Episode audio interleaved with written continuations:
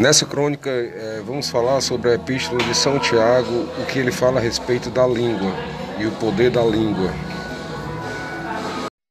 Epístola Universal de São Tiago, capítulo 3 Meus irmãos, muitos de vós não sejam mestres, sabendo que receberemos mais duro juízo.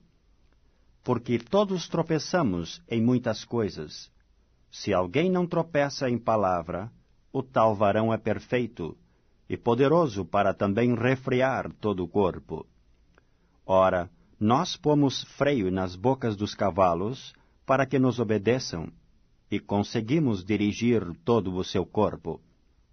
Vede também as naus, que sendo tão grandes e levadas de impetuosos ventos, se viram com um bem pequeno leme para onde quer que a vontade daquele que as governa. Assim também a língua é um pequeno membro, e gloria-se de grandes coisas. Vede quão grande bosque um pequeno fogo incendeia. A língua também é um fogo, como mundo de iniquidade. A língua está posta entre os nossos membros e contamina todo o corpo, e inflama o curso da natureza, e é inflamada pelo inferno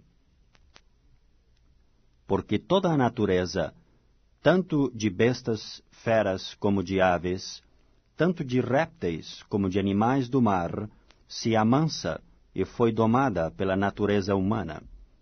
Mas nenhum homem pode domar a língua. É um mal que não se pode refrear. Está cheia de peçonha mortal. Com ela bendizemos a Deus e Pai, e com ela amaldiçoamos os homens, feitos à semelhança de Deus.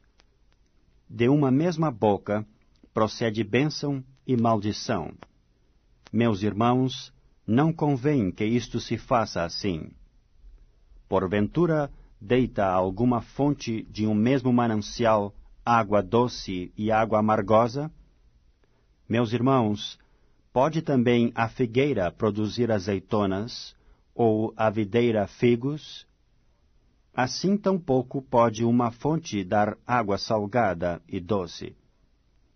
Quem dentre vós é sábio e entendido? Mostre pelo seu bom trato as suas obras em mansidão de sabedoria. Mas, se tendes amarga inveja e sentimento faccioso em vosso coração, não vos gloreis, nem mintais contra a verdade essa não é a sabedoria que vem do alto, mas é terrena, animal e diabólica. Porque onde há inveja e espírito faccioso, aí há perturbação e toda a obra perversa.